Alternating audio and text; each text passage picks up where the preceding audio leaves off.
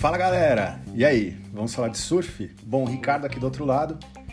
Hoje eu vou fazer um podcast para falar dessa matéria, desse post, vamos dizer assim, xenofóbico que a Steb fez no Instagram, que gerou muita polêmica, a galera comentou, deu mó pau. É...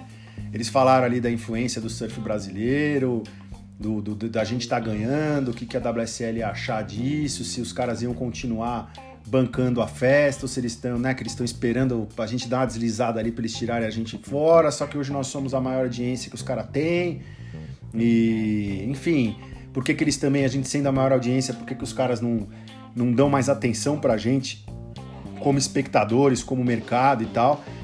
E foi uma matéria escrita por um brasileiro, pelo Steve Alain, ela foi descontextualizada, né? Porque a Steb você não consegue ler a matéria, você tem que pagar. Então eles colocaram ali uns pedaços da matéria, como eles fazem com as outras matérias que eles têm, eles põem o um post com tudo dividido. Eu não li a matéria, eu não pago a Steb. E sinceramente, depois dessa daí eu também não vou pagar, porque eu já achava esses caras meio mal intencionados. Não tô dizendo não, Ashton lá, que é, o, que é o editor, não parece ser um cuzão, mas eu achei a atitude desnecessária, sabe? Uma coisa xenofóbica mesmo, preconceituosa, racista. É, ter colocado ainda daquela forma a matéria pegou muito mal, na minha opinião. Ainda mais em 2021, sabe? Se fosse uma coisa que os caras postassem isso aí nos anos 90, ou no começo do ano 2000, ou quando o Mineirinho, sei lá, o, o Medina, o Brazilian Storm, que teve época que os caras fizeram isso, aí até aí tudo bem, sabe? Agora em 2021, pô, Black Lives Matter, Asian Lives Matter, Lives Matter, né? Seja lá quem você for, homofobia ou qualquer coisa, pô, você, num ano de Covid ainda, sabe? De Olimpíada, da gente celebrar aí as nações e, a, e a, a, as diversas culturas que tem no mundo e tudo mais, esses trouxas vão lá e fazem uma publicação nesse nível e gerou sim um mal entendido mesmo, porque foi infeliz. Momento infeliz, independente do conteúdo da matéria. Eu acho que na hora de discutir isso, acho que eu viraria pro cara e falaria: Meu, eu não vou falar disso, cara, já passou esse momento. E vai levantar uma polêmica que não é positiva pro Brasil não é positiva pro esporte do surf, sabe? Nem os gringos aguentam mais direito falar isso. Não tem tanto hater como a gente tinha no passado. Então eu resolvi fazer um podcast para falar um pouco dessa questão, entendeu? Do que eu acho é, a respeito disso. Como eu disse, eu não li a matéria, não vou ler, é, também não vou pagar a STEB. Mas assim, eu, eu, é o meu comentário a respeito da nossa relação com a entidade aí que gere o surf, do meu ponto de vista como espectador, como torcedor. E por que, que eu acho que a gente chega nesse ponto e por que, que as pessoas fazem esse questionamento? E para mim, qual que é o medo dos caras, entendeu? O que que tá acontecendo de fato, sabe? É, para voltar para vocês, acho que eu vou voltar para o começo. Vamos, vamos, vamos começar do começo. Bom, o Brasil tem uma presença é, grande dentro do circuito mundial de surf desde os primórdios, cara. É, nós não éramos presentes, claro, ali no começo. Lembra que eu fiz aquele podcast para falar de título mundial? Mas aquilo naquela época, nos anos 60, anos 50, 60, enfim, a gente não tava lá. Nos anos 70, cara, a gente já tava presente. Quando a IPS foi criada, pô, as etapas que tinha aqui no Brasil era tudo nosso, cara, a gente que ganhava. Então, pô, Daniel Friedman, Pepe Lopes venceram essas etapas ainda dando show de surf. Eu lembro dos caras falando do Fred Dorei também mais pra frente, enfim, molequinho. Meu, a galera quebrava, cara. Os gringos vinham pra cá e ficavam malucos. Ainda tomavam porrada do Rickson depois, enfim. Mas era uma coisa louca e a gente, pô, a gente chegou chegando com esses caras. Esses caras foram os primeiros brasileiros a começar a desbravar não só o circuito mundial de surf, mas também ir pro Havaí com mais frequência, como o Bocão, o Rico, essa galera. E surfar de verdade, ter uma boa relação com os atletas internacionais e tal. É, mas os gringos, até então, eram poucos caras, era, era uma galera que se conhecia, então tava tudo bem, vamos dizer assim. Aí nos anos 80 a gente começou a incomodar mais, porque aí vários brasileiros começaram em prova aí. É, aí a gente começou a realmente ter os primeiros atletas a competirem no circuito mundial, entre aspas, full time, vários atletas. Teve a geração aí do Picuruta, que era um pô, puta surfista genial, mas tinha uma galera boa aqui, a Rodolfo Lima, Renato Febo, enfim. Essa galera toda ia competir no circuito mundial. Pedro Miller também começou depois mais pra frente, mas enfim. Essa galera toda ia competir e a gente começou a evoluir, cara. O Picuruta mesmo, os caras ficaram impressionados quando ele foi no Guston 500. Só que era aquilo, o Picuruta chegou, se não me engano foi o Picuruta, mas chegou no Guston 500 com a prancha patrocinada pela Quicksilver, pô, marca australiana de surf, né? Pô, barca internacional. Chegou lá, o cara da Quicksilver, se eu não me engano, olhou e falou: Porra, meu, mas o que, que você tá com esse, esse cara aí? Que eu, eu não patrocino esse cara, o que, que é esse cara? Aí fui lá olhar, pô, era a marca pirata, porque o cara já tinha brasileiro. É foda, né? Os caras já tinham. Não era culpa dele, né? Mas enfim. Os caras iam lá e faziam o pirata da Quicksilver, o pirata da não sei o que, e patrocinavam os caras. Então o cara tinha bermuda, tinha é, Lycra, tinha não sei o que, e a marca nem existia, não tinha nem licença aqui no Brasil, não era nem licenciada, né? Não era uma não tinha um representante comercial formal, sabe? Uma, uma, uma, uma subsidiária aqui no Brasil. Isso deixava os caras putos, né? Mas tudo bem, cara. A gente começou a fazer eventos aqui, depois do IMEA 5000 que teve nos anos 70, porra, nos anos 80. Pô, tiveram em 85, 86, a gente teve em 86 o Hang Loose Pro Contest lá na Joaquina com altas ondas. A Hang Loose fez uma puta estrutura, o Star Point Trials depois de 87 com o Hang Loose. Pô, animal puto evento, dando grana, todo mundo vindo pra cá pra correr atrás de ponto. Tom Carroll, David McCall, enfim. E a gente começou a ser um pouco, né? Um, porra, é um puta do mercado, cara. A gente tem uma costa, são mais de 8 mil quilômetros aí de costa, então surf tem de sobra aqui. Então, surfista também, gente interessada, brasileira é muito engajado né, em qualquer esporte, principalmente na cultura de, de praia, né? Porque a gente é um país quente. Então, moda praia, essas coisas pegam aqui, né? Você, pô, você pode estar em São Paulo, ou sei lá, em Goiás, e você vai ver um cara com uma bermuda e uma camiseta e um boné de surf, entendeu? Uma sandália de, de dedo e um óculos, dependendo do lugar da Oakley lá na cabeça, que a influência toda que veio foi através do surf que chegou nas pessoas, né? Mas enfim, e a gente ficou nessa história. A gente, como competidor, começou a incomodar mesmo a gringaiada, os caras começaram a pensar, foi muito pouco assim durante um período, porque a gente fazia uma cosquinha de vez em quando. Então, primeiro, assim, que eu acho que. Eu não, eu não tô falando que eu desvalorizo o que foi feito pelos brasileiros. Não, de maneira nenhuma. Não é isso que eu tô falando. Tô falando pros, pra cabeça dos caras, entendeu? Deles subjugarem a gente e os nossas próprias conquistas. Porque para mim, essa matéria, é, mesmo que não foi escrito com esse contexto, a forma como ela foi postada no Instagram, que é para todo mundo ver, ela foi desmerecendo a gente. Ou dizendo, ó, aproveita aí que essa festa vai acabar entendeu? Foi uma coisa preconceituosa ali, um, uma cutucada na gente. Eu não gostei mesmo, mas vamos lá. Em 88 a gente teve nosso primeiro título mundial. Fábio Gouveia em Porto Rico venceu o título mundial amador, fez brilhar os olhos dos gringos em verem um surfista com a finesse, com a técnica, com a velocidade, com o nível que tinha Fábio Gouveia. Hipoteco também na mesma época, a galera toda que foi pro Mundial de Porto Rico, acho que Resende, enfim, teve uma galera boa que foi já quebrando. A gente teve o Mundial de 90 também no Japão, que, pô, a galera também representou mó bem, acho que foi Joca Júnior, se eu não me engano, Ricardo Tatuí, eu não lembro exatamente qual foi a equipe. Mas a gente sempre teve surfistas nessa época, os amadores começaram a ficar muito bons, e a gente tinha os profissionais, claro, como o Picuruta, enfim, uma galera muito boa. Só que a gente, pô, apesar de incomodar ali, assim, a gente ainda não tava puta, não, era, não, era, não eram surfistas totalmente completos. O Fábio Gouveia mesmo, em, em 91, ele foi quinto do mundo, cara. Ele venceu o Hard Rock Café em Sunset, foi o primeiro brasileiro a vencer no Havaí, e demorou, meu, anos para um brasileiro vencer um evento no Havaí. Então, assim, foi uma coisa é, que mudou muito, mudou toda a perspectiva do surf, entendeu? E a gente começou a ser visto, ó, esses caras podem chegar tal, mas era um cara só, era um exército de dois homens, vai. Nessa época era o Fábio, né, Gouveia e o Teco Padarates, que foi campeão mundial do QS em 92.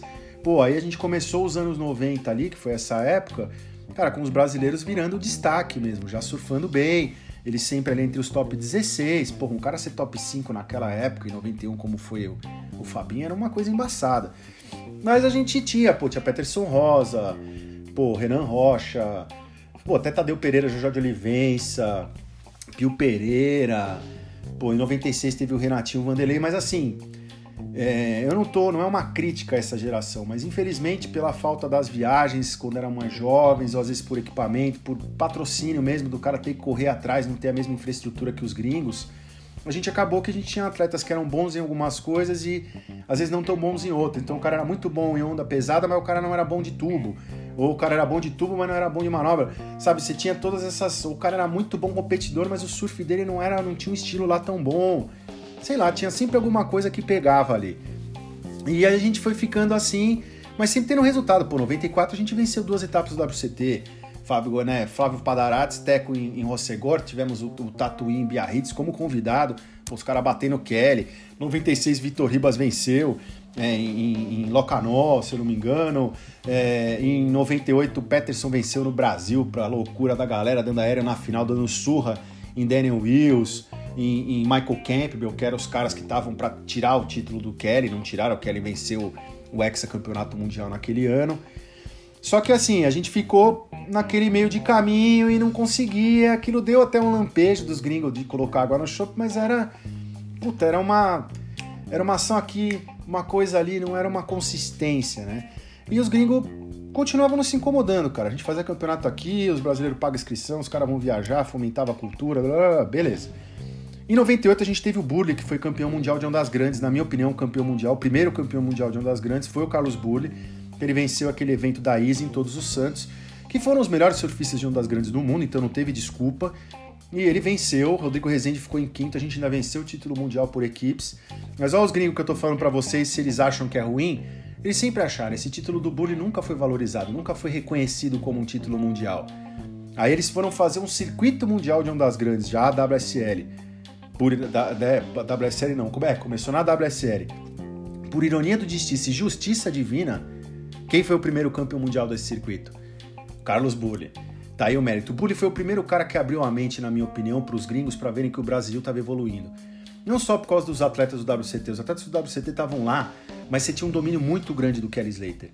E os outros atletas internacionais, eles tinham um nível de surf mais alto. A gente estava no meio ali, mais ou menos, da geração Momentum, sabe? É 98 ali, os caras estavam no auge. Era o ano que, se não me engano, saiu o The Show. Quem não viu vai assistir um filme do trecho. Meu, os caras quebrando. Kelly Slater, Tim Curran, Kalani Robb, Rob Machado, Shane Dorian. Meu, os caras deitando sarrafo, velho. A gente tava realmente... Tinha uma molecada forte vindo. Nossos atletas falam muito bem, mas os caras estavam fazendo o que a gente faz hoje, vai. Então foi uma época um pouco mais complicada, mas mesmo assim em 99 a gente teve o atleta brasileiro que chegou mais perto do título mundial e só não venceu o título mundial porque muita gente acha, eu também ouvi as coisas na época que a galera passou ali a mãozinha, que foi o Victor Ribas em 99, que foi terceiro do mundo, ficando atrás do Okilupo, campeão mundial, Taj em segundo lugar e Vitinho em terceiro. Teve uma bateria em Jeffers Bay, teve uma bateria em feed esquisita. Mas é aquilo, cara. Ele perdeu o título mundial. Quem que era mais interessante vencer o título mundial com o Kelly Slater aposentado? Porra, era o Ock, cara, australiano. Imagina que ano pra Austrália. O Ock, que era o cara que tinha saído porque tava doidão, voltou. 97 eu lembro que ele quebrou, fez a final do Pipe Masters com, desculpe, 95 o Kelly Slater, foi o ano da volta dele. Depois ele entrou, não conseguiu, ninguém conseguia bater o Kelly. Pô, o Kelly saiu, pô, ok. Ele, ele, vamos dizer assim, na fila ele tava lá. Porque era pra ele ter sido antes do Kelly, que ele era doidão, acabou que não deu, e também tinha o Curren, enfim. Mas mesmo na época ali do Barton Lynch, do Damon Hardman, na minha opinião, o Walker era muito mais surfista, só que ele não tinha cabeça. Aí o cara saiu, pô, o Kelly saiu, o Walker foi lá e foi o campeão mundial, e o Taj em segundo, que era a nova geração ali, foi o melhor que o Taj fez. Enfim, tem aí um recalque dos gringos aí, mas depois a gente fala disso. E isso foi o que a gente chegou mais perto. Depois a gente foi, pô, evoluindo, só tomando porrada, aquela mesma coisa. A gente teve gerações muito boas. A gente, por exemplo, pô, Binho Nunes, que surfista era Binho Nunes. Binho Nunes, pra mim, poderia ter sido o primeiro campeão mundial brasileiro. Tinha estilo, tinha arrojo, surfista arrojado com todas as manobras, entubava pra caramba, entuba até hoje pra cacete, de backside e frontside.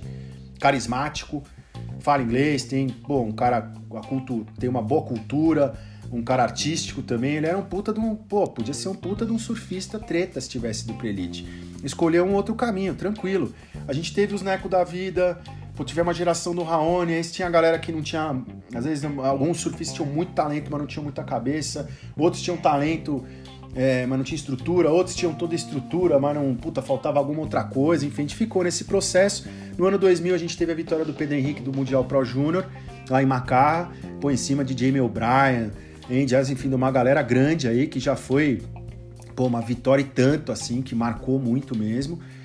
Mas a gente ficou nessa história e o mercado sempre olhando pra gente como, pô, é o patinho feio, cara. A gente não importava muito, porque na verdade os nossos atletas não tinham lá muita importância. A gente teve aí no início do ano 2000, pô, o Andy vindo começando a dominar, ele era o melhor surfista do mundo, cara. Esse tio Taj, Aí você pô, pega o Neco, o Neco foi aquelas duas etapas lá, lembra? França e Mundaka que ele pega. Ele foi o único cara que bateu de frente com o Andy Arias durante o período dos três, tirando o Kelly Slater, os seis títulos dele. Só que o Neco não. Cara, acho que era a cabeça. O cara nunca parava no mesmo lugar. E quando chegava tubo, essas coisas, naquela época ele ainda não tava entubando tanto. Então porra, no Havaí o cara não tinha resultado. Então não dava pro cara ser campeão mundial. Aí, para mim, a maior quebra de paradigma que nós tivemos, que mudou o mercado mesmo do, do, do surf brasileiro, aí já tinha Adriano de Souza, já estava aparecendo novos talentos muito bons, a gente começou a vencer uma série de coisas, mas foi em 2008 a vitória do Bruno Santos, né? Que o Bruno Santos também foi quebrando um paradigma. Tá vendo que eu falo que tinha brasileiro que era bom numa coisa e outra? Pô, o Bruno Santos já foi quinto em Mundial Pro Júnior, tudo, ele nunca conseguiu entrar no CT. E ele ficou bastante tempo no QS. Mas é aquilo, olha o nível de surf do cara. O cara é um tube rider fenomenal. Dos melhores do mundo, da história até. E o cara foi lá e venceu aquele WCT em Chopo, porra, vindo da triagem, né? Venceu o evento, bateu todo mundo, venceu o Mick Fanning jogando a prancha pra ele não sair do tubo, ganhou do, Ma, do Manu Adrolê na final. Porra, surfando pra caceta, cara. Quebrando, incontestável. Ele mostrou ali que era possível e acho que o mercado mesmo, não brasileiro, mas o mercado internacional se aqueceu porque a gente teve o primeiro surfista brasileiro que, de fato, é, não só era patrocinado por uma marca internacional, na época ele estava na Ripicur, mas ele realmente fazia valer aquele passe, entendeu? Por resultado em competição, que muito atleta brasileiro teve patrocínio igual dele 200 anos e só foi ter resultado depois de perder o patrocínio. Mas enfim. Aí beleza, a gente ficou nessa história. Aí vem o que eu vou falar para vocês, essa história que eles falaram se é ruim ou não, respondendo a pergunta, a, a, a gente tá dominando o surf. Cara, é bom. Por quê? Primeiro que é culpa deles, é cobra quem. Eu escrevi até no, no arroba vamos falar de surf no, no, no, stories que eu coloquei, quem cria cobra, meu, amanhã é picado. Os caras criaram o monstro. Sabe, ficaram destratando a gente. Os nossos feitos nunca tinham valor. Ah, era porque o mar tava pequeno.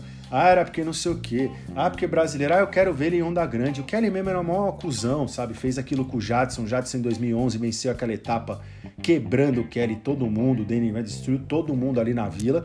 E o Kelly vai falar: ah, eu quero ver ele surfando na maior. Eu quero ver a linha dele. Uma acusão, entendeu? O cara fazia isso. Fez isso com o Mineiro também, sabe?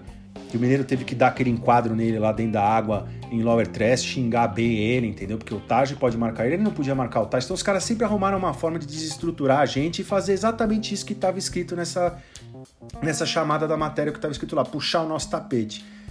Só que aí, cara, o que aconteceu? Primeiro que surgiu o Brasil Storm total. A gente teve aquela etapa em Tress, a gente já sabia o que estava vindo. O brasileiro que acompanha a surf, a gente sabe que a gente já estava quebrando pra caramba. Mas os gringos não imaginavam, velho.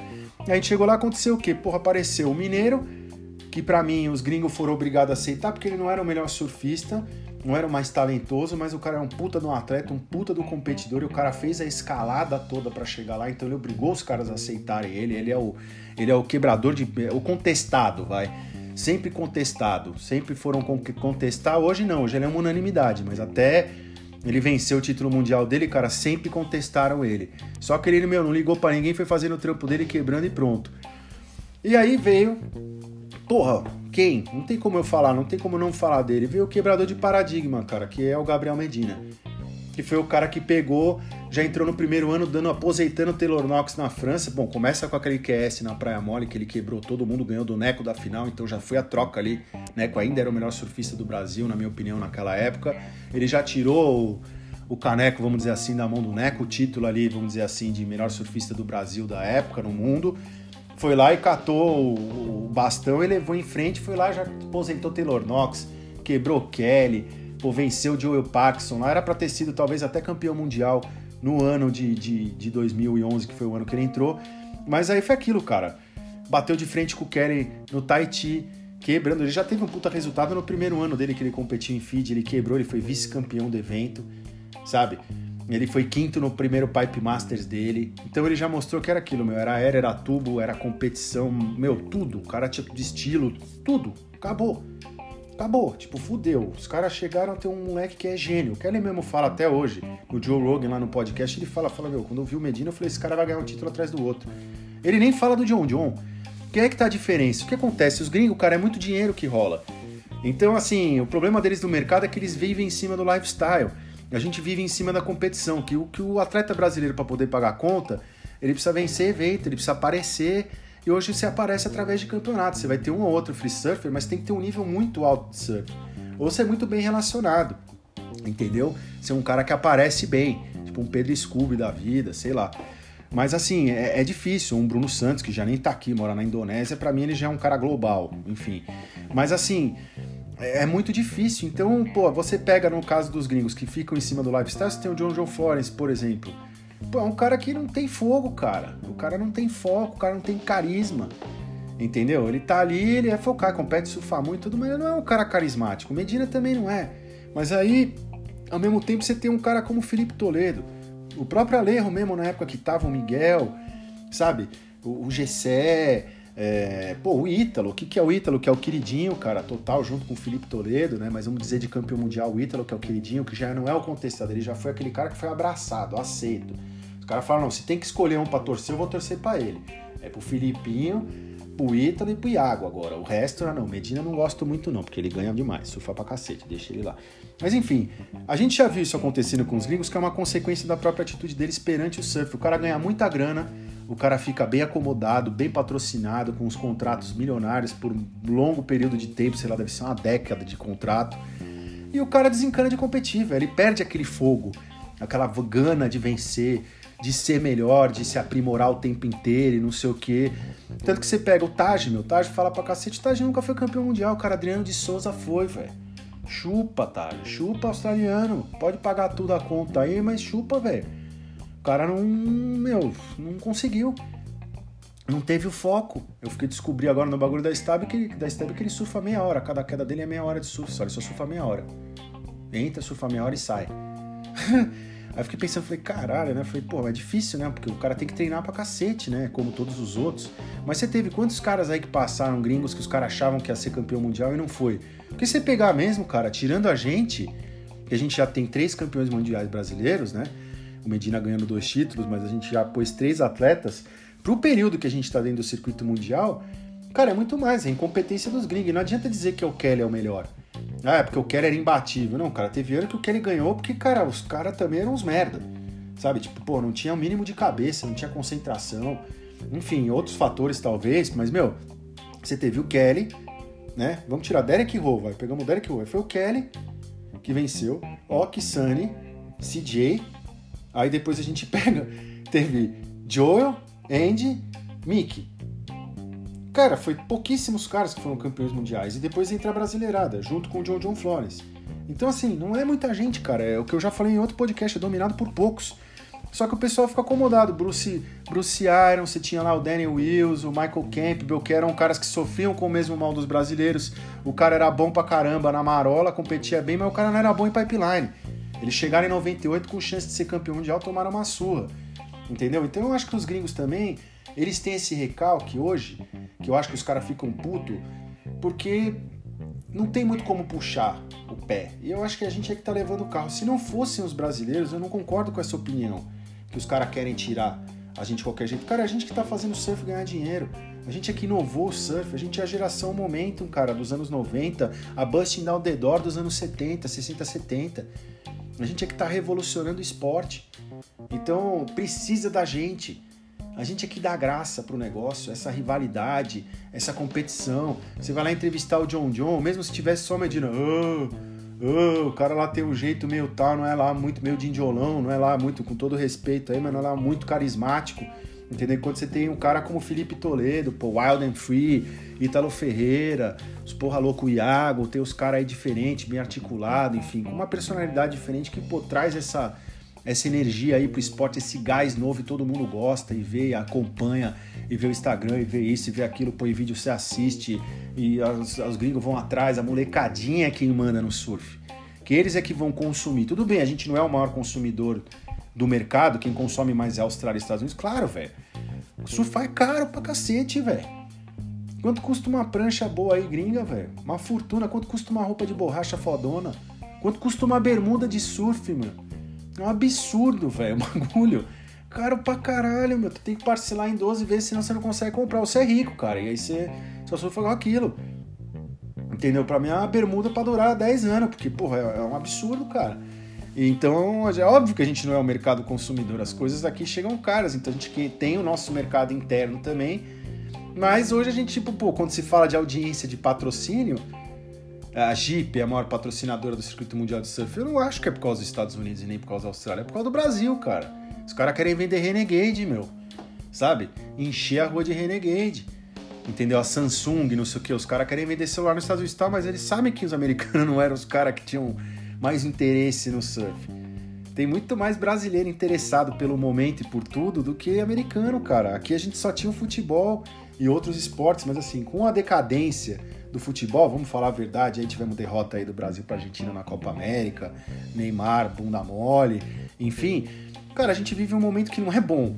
Então o surf veio para preencher esse gap aí e abrir isso, e eu não acho que a WSL tá ignorando a gente. Acho que como tênis, cara, as pontuações são em inglês, a transmissão é o que, que é evolução? É você ter como você tem a ESPN Brasil. Aí você tem a galera que apresenta aqui. Aí você tem, como sempre teve, os veículos de mídia brasileiros. Entendeu? Aí você tem um mercado, tem que ter um circuito interno no Brasil forte. Isso a gente tá, CBS, a galera aí, a gente tá perdendo esse espaço. Agora a gente vai ter Olimpíada.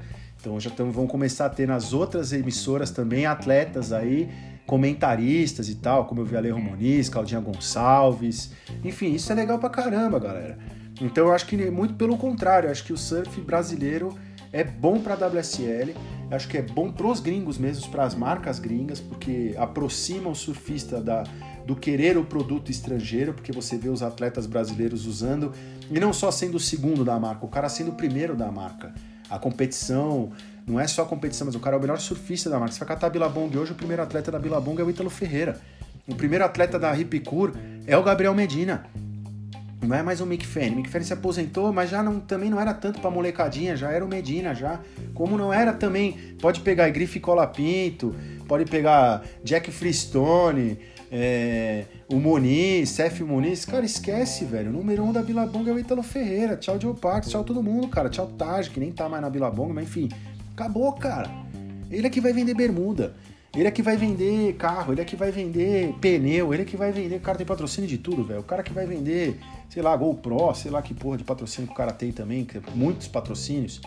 Então, assim, enquanto você pega um Filipinho, o John John saiu da Huller, mas por que, que os caras não foram renovar um puta contrato? Para mim não é só porque houve a troca da guarda ali da marca, que foi vendida e tal. Eu acho também, cara, se o cara for avaliar de valor para a marca, você pegar o Julian Wilson, é, ou você catar ali o, o John John Florence, cara, o Filipinho com certeza vende muito mais coisa do que o John John Florence tem mais valor para a marca do que o John John Flores. Com certeza, cara, porque ele é um cara muito mais carismático. O John John Flores faz um post no Instagram a cada três anos. Enfim, ele não é um cara ativo. Eu não tô dizendo que o cara tinha que ser todo aparecidão. Não, ele tem essa atmosfera em volta dele. É o havaiano, é um puta surfista. Eu não tô tirando o surf dele, mas assim, ele não é o, showman, ele não é o cara que a molecadinha quer ser. O cara quer ser o John John, mas ele vem muito mais o Filipinho do que ele.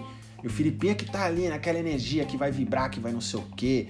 Não tô dizendo que é tatuagem, não, mas que tem, sabe, aquela pinta do surfista mesmo, agressivo e tal. No bom sentido, né? Legal pra caramba. O Medina mesmo, que é o tratorzão, meu, que o cara destrói. O Ítalo, que é o porra louca. Insano, o cara ligado no 220. Aí você vai pegar lá os outros. Ah, os caras pastelão lá. Você vai pegar o próprio George. O George foi pra cacete, cara. Mas o George foi perdendo com o tempo, pô. Até o Mineiro passou ele. Então os gringos sabem que isso foi positivo. O Mineiro mostrou pro George, pro Julian, para todo mundo que, cara, vocês vão ficar deixando o Mickey Fanning. Cês, tudo bem, você pode ter um retardado gênio, como é o Medina, como é o John John, que os caras quebra, o Ítalo. São todos retardados malucos, os caras foram pra cacete. Mas você pode pegar e, meu, porra, vai ser só o Kelly e o Fanning que vão ganhar título para sempre. Se não tivesse o Medina, então, e o John John, os caras tá ganhando título mundial até hoje, porra. Se bobear, não tá mesmo. O cara se aposentar com 100 anos, cacete. Então, sabe, precisa. O surf precisa do Brasil. surf mundial, a WSL depende do Brasil para ter sucesso hoje. Essa é a minha opinião. Eu não gostei da matéria mesmo. Eu me estendi aqui, falei pra caramba, mas é porque eu fico muito puto. Eu acho que essa mudança de geração ela tinha que acontecer. Demorou pro Brasil chegar na frente. Esse ano nós vamos ganhar tudo. Não sei a Olimpíada, vamos ver, mas grande chance da gente vencer. Título mundial, tenho quase certeza que a gente vai vencer. Não tô cantando vitória antes do tempo, nem desmerecendo ninguém. Mas é, é estatística, né? Por, por porra, por. É, sabe, dá pra ver só pelo número de atletas que tem se forem três ou quatro entre cinco, pô, muito mais chance nossa de vencer, né? Por probabilidade do que qualquer outra nação e pelo nível de surf, então nem se fala. Então, assim, eu acho que essa globalização ela não vai mudar.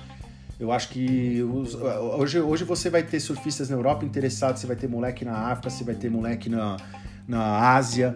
Quem que vai, vai vender produto na Ásia? Quem que é o cara que vai chamar essa atenção? Entendeu? Você precisa de gente carismática e esses caras são hoje são os brasileiros. Alguns gringos estão vindo nesse mesmo caminho, pegando exemplo, você vê o Griffin Colapinto, o Seth Muniz, essa molecada toda andar junto, eles treinam juntos. Você já viu o Matthew McGillivray com o, é, o nosso amigo lá, o, o baixinho lá australiano, agora me fugiu o nome dele, é, que está quebrando aí no circuito. Eles estão indo juntos também para para competir, então quer dizer, os caras estão se fortalecendo, formando um grupo como nós temos. Então, mais assim, é, participativos dentro das redes sociais, mas um pouco mais carismáticos. Né? Hoje você já. Eu, eu acho que isso tudo vai puxando, tanto que você vê que, pô, a galera tem uma boa relação com os brasileiros, eles são. Os brasileiros são os ídolos de todo mundo. Então é uma transição que tem e nada melhor que a gente para tacar fogo nessa história inteira. Então essa é a minha opinião e acho que audiência, cara, sem língua portuguesa, sem língua inglesa, Cara, para mim, assim, tendo a narração aqui no Brasil, o campeonato passando, tá ok. Se for inscrito em inglês, é até bom pra gente, cara. O surf é um esporte que obriga a gente a viajar. Então, tem vários lugares de língua inglesa que tem altas ondas, é a língua mais falada no mundo. Então faz parte, gente. É igual tênis, é igual assistir campeonato europeu, é igual assistir qualquer coisa. Se não tem uma emissora aqui que faz a conversão pro português, a tradução, cara, é assim que a gente tem que assistir. Então isso daí eu acho babaquice, entendeu? Agora o resto da história, tipo da gente ser energia motriz desse esporte hoje, cara, a gente é, a gente vai ser ainda por muitos anos e a gente tá conquistando status que a gente sempre mereceu e que a gente tem desde essa época, na minha opinião, que eu falei, desde os anos 90. Sabe, desde sempre, mas assim com mais força em meados dos anos 90 ali, que a gente é, sim, a terceira maior nação surfística do mundo. Que eu tô colocando aí o, o Havaí junto com os Estados Unidos, a Austrália e o Brasil. Esses são os três lugares. A Europa vem forte agora, Japão, a Ásia ali também, né? Através do Japão, tem a Indonésia também. Enfim, a África acaba sendo só a África do Sul, porque o resto da África inteira é muito pobre ainda, infelizmente, muito desigual. Mas também é um lugar que pode se desenvolver, porque tem uma costa enorme. É, a gente tem a América Central que tem altas ondas, bem como boa parte aqui da América do Sul, que eu acho que vai começar e está começando a surgir surfistas bons e daqui a pouco vão ter grandes surfistas mesmos, que vão vir da América Central e da América do Sul, precisa de um pouco mais de incentivo, mas vai vir. E tudo isso puxado pelos brasileiros. Quem que eles vão se espelhar? Quem vem de uma origem humilde, quem realmente luta, não só, às vezes pode nem vir de uma origem humilde, mas é quem tem que lutar para conseguir estar no, no, ser surfista profissional, fazer o surf sua profissão, conseguir arrumar um patrocínio, conseguir competir, conseguir viajar, conseguir ganhar dinheiro, ainda conseguir performar bem. Né? E ainda assim tomar umas roubadinhas lá que eu sei que os gringos dão de vez em quando, mas faz parte. Tem muito gringo aí também que não toma a nota que gosta, mas eu acho que também, só para encerrar, basicamente o que os gringos vão ter que aprender? Aprender a parar de ser otário, igual aqui muitas vezes aconteceu em alguns sentidos. Não vou entrar em mérito de nome nem nada, porque eu não conheço as pessoas pessoalmente, mas fica apostando em atleta que não quer nada com nada, cara. Só porque tem estilo, porque isso, porque não tem não sei o quê. Enquanto às vezes você tem um cara underdog ali, sabe, tipo um Wade Carmichael da vida, e o cara tá largado lá. O cara às vezes vai ter muito mais resultado do que aquele outro carinha que é o queridinho de todo mundo, que vai ficar só fazendo firula e no fim você vai ficar pagando 15 anos de contrato pro cara uma fortuna e ele não vai ganhar um QS. Entendeu? Não vai vencer uma etapa do WCT sabe? Se é surf competição. Então, eles têm que refletir sobre isso. Eles estão passando por essa entre safra do mesmo jeito que a gente passou, que não era nem entre safra, né? Era a gente estar tá se desenvolvendo ainda como nação dentro do surf, tudo entendendo a dinâmica, e o surfista se desenvolvendo para chegar no nível que precisava para poder vencer o título mundial. Hoje a gente já está nesse nível. O Adriano de Souza mostrou para todo mundo que é possível, enfim. E quem sabe o que vem para frente. Então, fica aí meu toque, cara. Galera da da Mocha, Steve, é, Hardcore, enfim, meu, fica esperto com esses gringos, cara. Olha antes, sacanagem que o cara fez, pega mal pra cacete, achei que o cara. Tudo bem, você já postou, não dá pra tirar, mas é aquilo, cara. E eu acho também que, por obrigação, vocês deveriam pressionar a STEB pra STEB liberar a matéria para os brasileiros puder, poderem ler e vocês fazerem uma tradução literal para liberar pra galera ler, sabe? Para vocês poderem se até, porra, não é nem se retratar, porque não fizeram nada de errado, mas vocês poderem mostrar, ó, isso aqui foi o que a gente escreveu, vai valer mais do que um vídeo, tá? Eu acho que vai ficar mais legal. Não tô criticando o vídeo, achei legal, mas acho que vai ser a melhor coisa que vocês podem fazer e depois pro futuro prestar atenção, sabe? E tá atento que os caras gostam mesmo é de ficar falando merda, entendeu? Então, achei babaca a atitude dos caras aí, vocês têm que ficar atento e também é aquilo, galera, não toquem mais nesse assunto. Não toquem mais. Esquece. A gente, a superação e a mudança do, da, da mentalidade começa pela gente. Da gente se sujeitar a algumas coisas. A gente não tem que se sujeitar mais a esse tipo de pergunta. Sabe? A gente não tem que se sujeitar mais a ouvir o cara falar, ah, porque brasileiro não é bom de tuba, brasileiro não é bom de não sei o quê. Chega. Chega. Ah, o cara não sabe nem falar inglês. Dane-se, meu. O cara pode não saber falar uma palavra de inglês e ganhar de todo mundo, cara. Esse é o melhor surfista do mundo. E dane-se. Entendeu? Porque o surf é de todos. O surf não tem dono. Tá? A WSL não é dona do surf. Tem a Isa aí outra. Eu sou surfista, se eu quiser eu pego minha prancha, vou até a praia e surf e foda-se. Não preciso pagar pau para ninguém, não preciso pagar nada para ninguém. Entendeu? Essa maravilha do surf, esse acesso, essa liberdade, ninguém nunca vai tirar. E esse é o grande barato desse esporte. Precisa tomar cuidado pra gente não virar essas prostitutas que tem por aí em outros esportes. Só pensa em dinheiro, só pensa em fama, em status, em fazer marola, sabe, para aparecer, para caçar like, para fazer polêmica, para vender produto, para vender não sei o que. Na verdade, isso é o mais importante do surf, não é. Então, esse tipo de perguntinha capciosa, esse tipo de matériazinha xenofóbica, isso daí tem que acabar. Se a WSL pensava nisso, azar, perdeu o tempo, velho. Sabe? Era melhor ter feito qualquer outra coisa. Entendeu? Porque não dá mais, velho. Tá? E eu acho o contrário, eu vou repetir só para finalizar, eu acho que os maiores beneficiados disso são exatamente eles e os gringos. Que agora sim eles estão ganhando um país com 220 milhões, até mais de habitantes aí, que vão ficar cada vez mais aficionados pelo surf. Vamos ver o que vai acontecer nas Olimpíadas e em setembro no título mundial. Chega por hoje, galera. Valeu. Espero que vocês tenham gostado. Vão lá, sigam no arroba Vamos Falar de Surf no Instagram. Hashtag Vamos Falar de Surf. Tem o Tumblr também, vamos falar de surf. O Twitter, arroba falar surf. Tamo junto, galera. Brigadão, valeu. Boa noite, até o próximo podcast. Aloha!